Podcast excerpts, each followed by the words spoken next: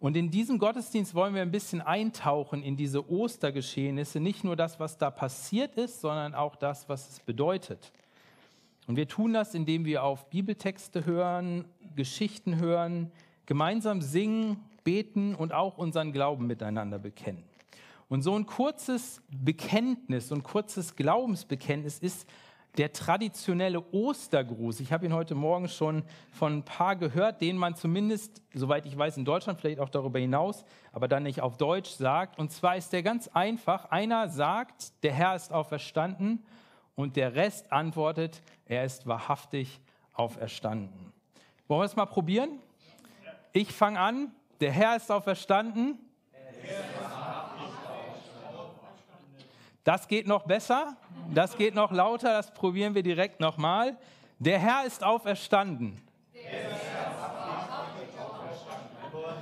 Übers Tempo müssen wir uns noch ein bisschen einigen, aber der Inhalt ist schon mal richtig und gut, so ist es. Der Herr ist wahrhaftig auferstanden. Das ist richtig cool.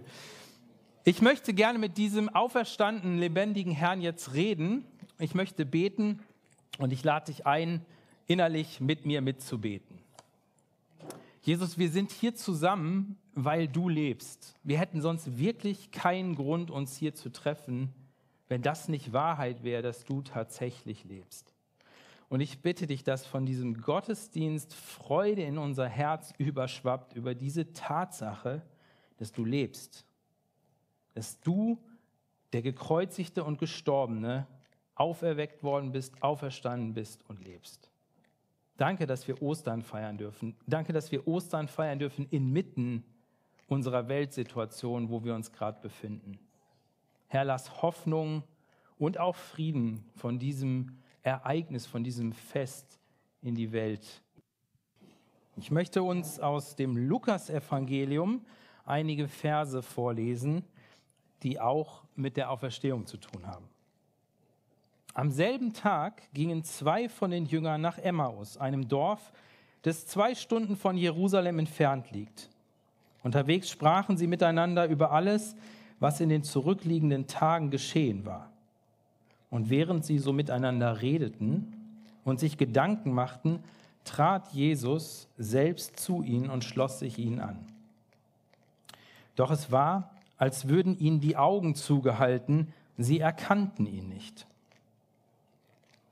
Sie erreichten das Dorf, zu dem sie unterwegs waren. Jesus tat, als wollte er weitergehen. Aber die beiden Jünger hielten ihn zurück. Bleib doch bei uns, baten sie. Es ist schon fast Abend, der Tag geht zu Ende. Und da begleitete er sie hinein und blieb bei ihnen. Als er dann mit ihnen am Tisch saß, nahm er das Brot, dankte Gott dafür, brach es in Stücke und gab es ihnen. Da wurden ihnen die Augen geöffnet und sie erkannten ihn. Doch im selben Augenblick verschwand er, sie sahen ihn nicht mehr.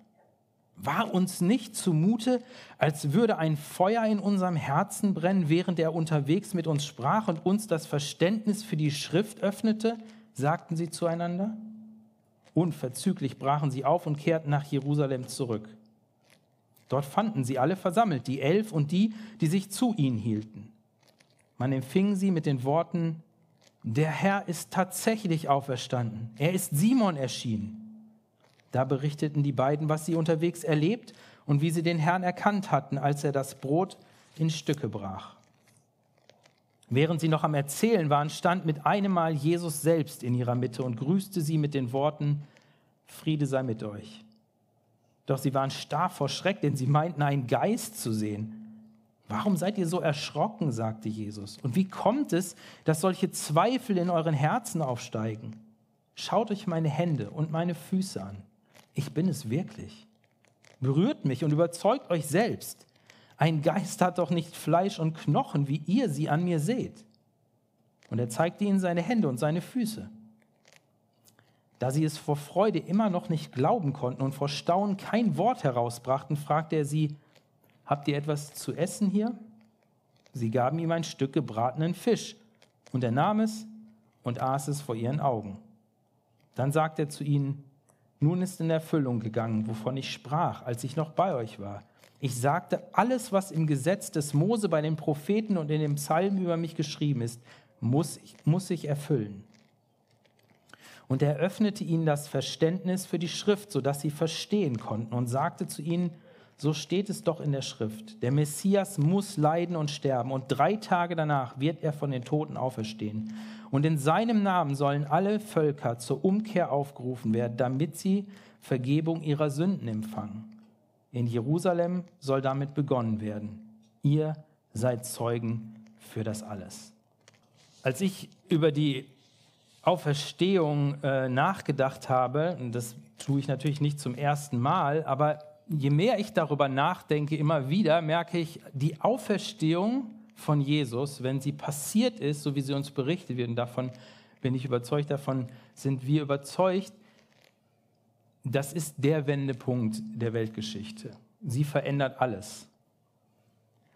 Und diese Auferstehung ist gleichzeitig, also Kreuzigung und Auferstehung zusammen, ist sozusagen das Veränderungsmuster Gottes für alles in dieser Welt. Vor einiger Zeit ist bei uns in der Nachbarschaft was passiert, ähm, was mir das nochmal so deutlich gemacht hat. Ich habe mal Fotos mitgebracht. Es hat nämlich bei uns gebrannt. Und das ist schon ähm, ein paar Jahre her. Ähm, damals waren meine Jungs noch ein bisschen kleiner und da ja jeder Mann auch noch ein kleiner Junge tief im Herzen ist, fanden wir das alle super spannend und sind den Feuerwehrautos schnell hinterher. Äh, wir dachten, Mensch, wenn es hier schon mal in der Nachbarschaft brennt, dann muss man ja zumindest das irgendwie mal von ferne äh, mitkriegen. Wir wussten, dass es kein Haus war, also das hätten wir jetzt nicht gemacht, weil die in eine bestimmte Richtung gefahren waren, da gab es nicht so viele Häuser. Also wir hinterher und wir haben festgestellt, die standen dann da hinten auf der Wiese bei uns hinter der Siedlung. Die Wiese war am Brennen und zwar richtig. Und die haben das dann gelöscht. Wir haben das auch alles mitgeguckt und so weiter und auch ein paar Fotos gemacht, wie man sieht. Und äh, ja, dann hinterher, als die fertig waren, war dieser Fleck Erde wirklich schwarz und verkohlt und verbrannt. Und äh, wir hatten ein spannendes Abenteuer hinter uns. Niemand war zu Schaden gekommen. Also so wie man sich das eigentlich wünscht äh, für kleine Jungs ähm, oder von mir aus auch kleine Mädchen, je nachdem, wenn die da so begeistert sind. Dann sind wir zwei Wochen später an demselben Fleck vorbeigegangen und das war interessant, denn dann sah es plötzlich ein wenig anders aus. Ich weiß nicht, ob ihr das gut erkennen könnt. Diese verkohlte schwarze Wiese war plötzlich wieder grün. Es sprießte und spross und äh, alles wuchs aus dieser Wiese hervor. Und ich glaube, so ähnlich muss das für die Jünger damals gewesen sein an Karfreitag und Ostern. An Karfreitag innerhalb von wenigen Stunden wurden ihre sämtlichen Hoffnungen, die sie mit Jesus verbunden hatten, in Schutt und Asche gelegt. Es war einfach nur noch verbrannte Erde. Warum? Weil Jesus gekreuzigt wurde und tot war. Und für jeden war eigentlich klar, wenn jemand tot ist, ist Ende. Dann ist aus, dann ist die Person weg, dann ist da nichts mehr. All das, was die Person verkörpert hat, ist dann sozusagen vorüber. Aber dann am Ostersonntag, am Ostermorgen, da brach das Leben hervor. Jesus selber, der gesagt hat, ich bin das Leben, äh, wurde auferweckt und damit hat sich alles verändert. Und das, was man dann auch sieht in dem Bericht ist, das habe ich euch auch auf der Folie mitgebracht, vorher waren die Jünger total ungläubig. Ja?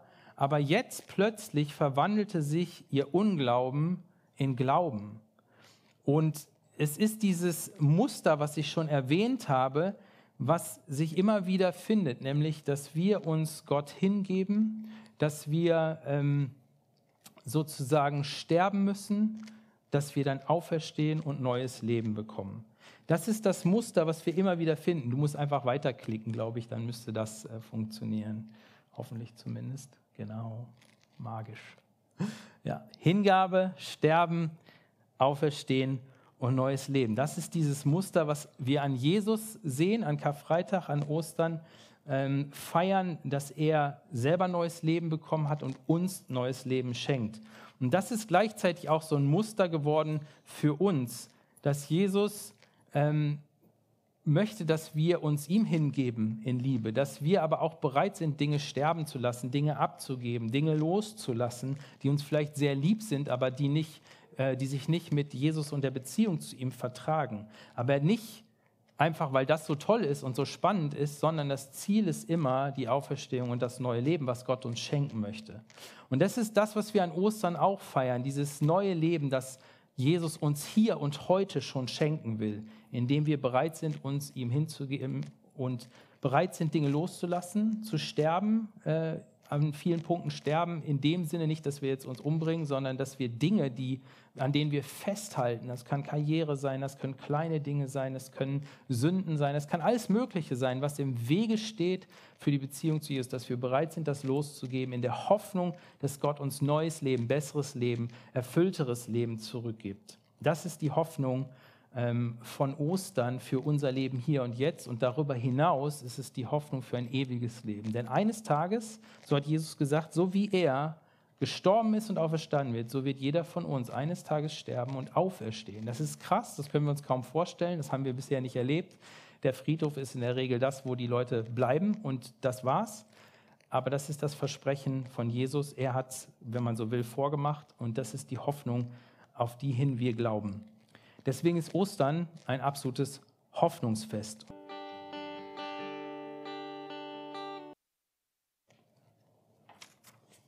Paulus schreibt in seinem Brief an die äh, Korinther, also an eine Gemeinde in Korinth, einige Jahre später ähm, ein ganz, ganz wichtiges Kapitel, wo er nämlich genau darüber nachdenkt, was die Auferstehung für, Bedeutung, für eine Bedeutung hat. Und da möchte ich euch ein paar Verse vorlesen, und zwar aus Kapitel 15.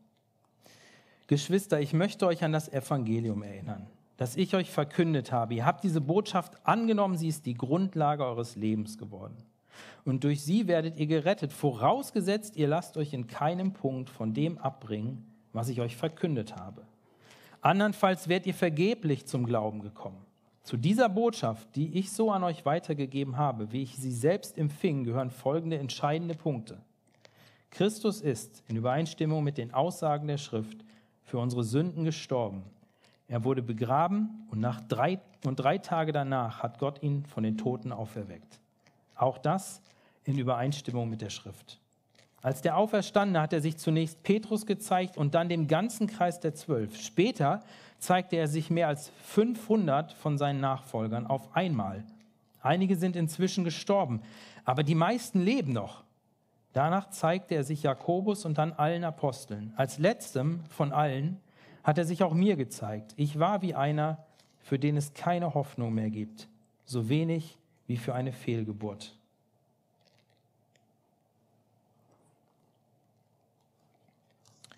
Im Übrigen ist die Botschaft, die wir verkünden, ob nun ich oder die anderen Apostel, immer dieselbe. Und diese Botschaft ist es auch, die ihr im Glauben angenommen habt. Christus wird somit als der verkündet, den Gott von den Toten auferweckt hat. Wie können da einige von euch behaupten, eine Auferstehung der Toten gibt es nicht? Angenommen, es gibt wirklich keine Totenauferstehung, dann ist auch Christus nicht auferstanden.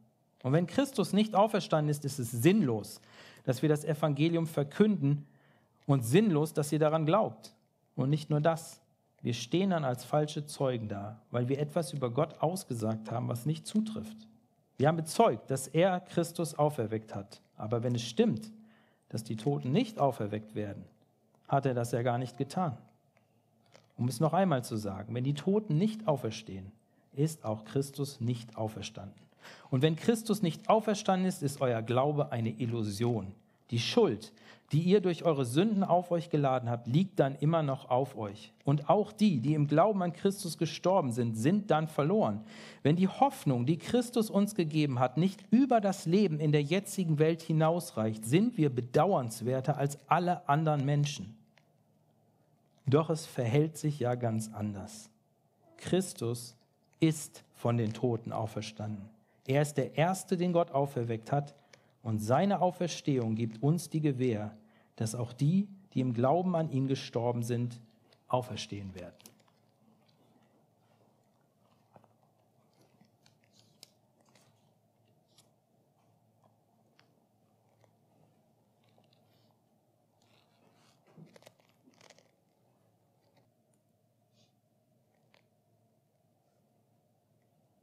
Jesus Christus, vielen Dank dafür, dass du auferstanden bist dass du ans Kreuz gegangen bist, dass du gestorben bist, dass du auferstanden bist und uns Leben geben willst.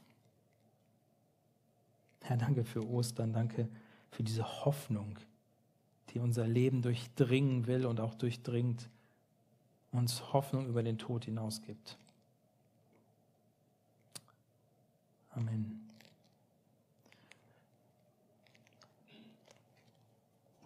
Ich möchte Psalm 150 lesen. Psalm 150. Halleluja. Lobt Gott in seinem Heiligtum. Lobt ihn in der Ausdehnung seiner Macht.